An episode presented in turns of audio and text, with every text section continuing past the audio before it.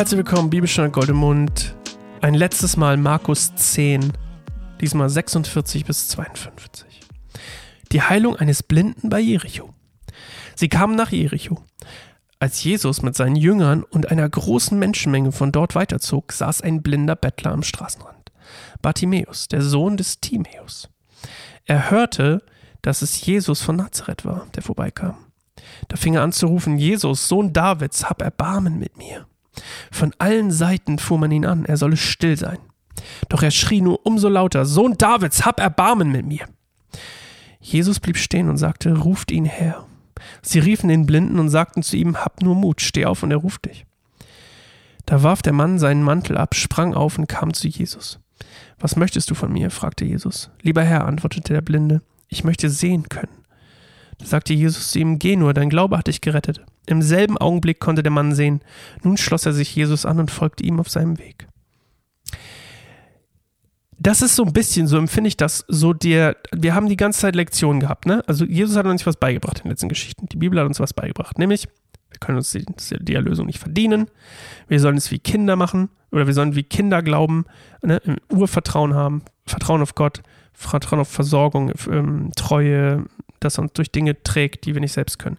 Dass wir selbst nicht, dass wir selbst aus uns heraus, dass wir nicht Selbstvertrauen haben sollen, Selbstkontrolle, sondern Vertrauen, dass Gott ist, dass Gott für uns da ist. Das heißt nicht, ganz wichtig, ist ganz wichtig, dass wir untätig sind, denn wir wissen auch, der Glaube ohne Werke ist tot.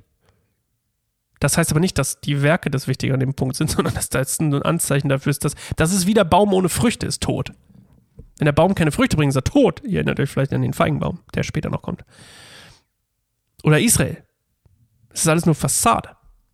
Hier geht es darum, dass, der, dass das einfach nur, wenn, wenn, du, wenn du keine Werke hast, ist dein Glaube tot. So rum.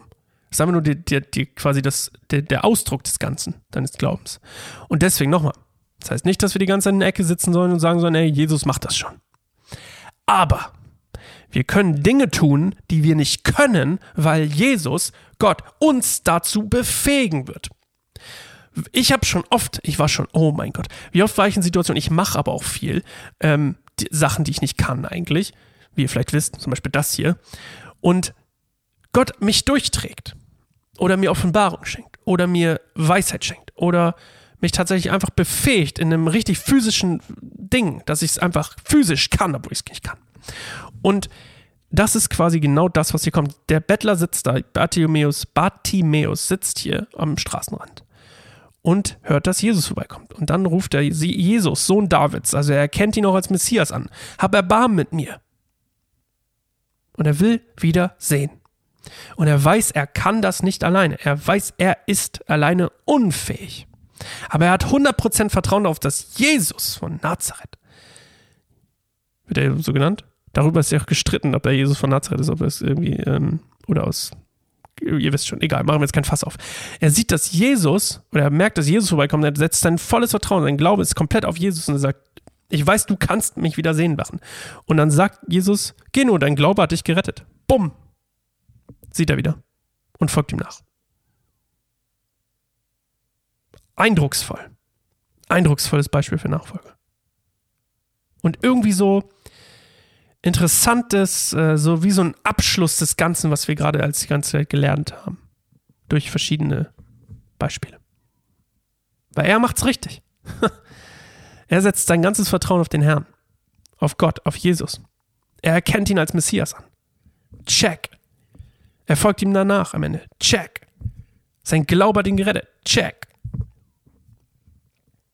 Er wirft seinen Mantel ab. Er weiß, er braucht ihn nicht mehr. Volles Vertrauen. Check.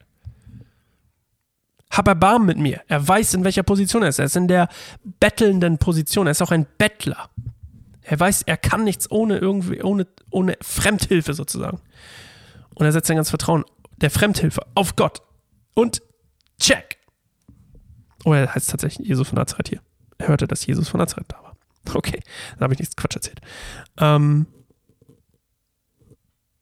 Ach, ich mag die richtig gerne, die ganze Bibel. ja. ja. Schön. Man könnte fast sagen, der Blinde. Nee, ich sag's nicht. Vielleicht ist es Quatsch. Okay. Ja, wir sehen uns einfach morgen zur nächsten Folge. Bibelstein Gold im Mund. Das hat Spaß gemacht. Bis dann. Ciao.